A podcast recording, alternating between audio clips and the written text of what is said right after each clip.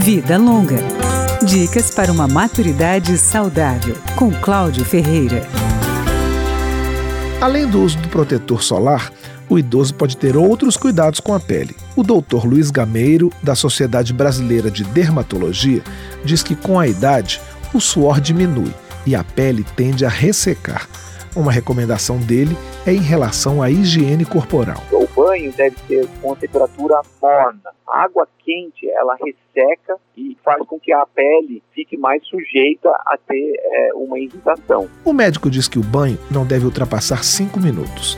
Não se deve usar esponjas ou buchas que prejudicam a hidratação.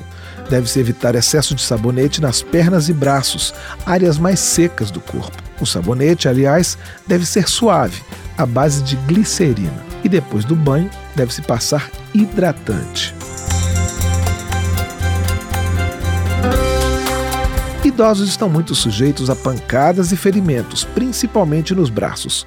O Dr. Luiz Gameiro orienta a prevenção ter muito cuidado na hora de se movimentar em casa ou fazer algum trabalho manual, por exemplo, com plantas, ou um trabalho de limpeza em casa. O que pode ajudar na prevenção é a hidratação da pele em primeiro lugar, o uso de filtro solar nessa região dos braços e roupas adequadas. Roupas adequadas quer dizer roupas mais grossas e com mangas compridas. Mas se mesmo assim as pancadas ou feridas aparecerem, o médico recomenda usar pomadas ou creme de vaselina, colocar uma gaze e dar uma enfaixada bem leve. Além disso, não se deve cortar a pele que foi rompida, porque ela serve como um curativo biológico.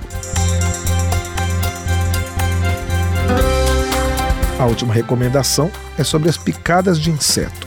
Se forem poucas lesões, o Dr. Luiz Gameiro recomenda pomadas. Se forem muitas, é melhor passar por avaliação médica.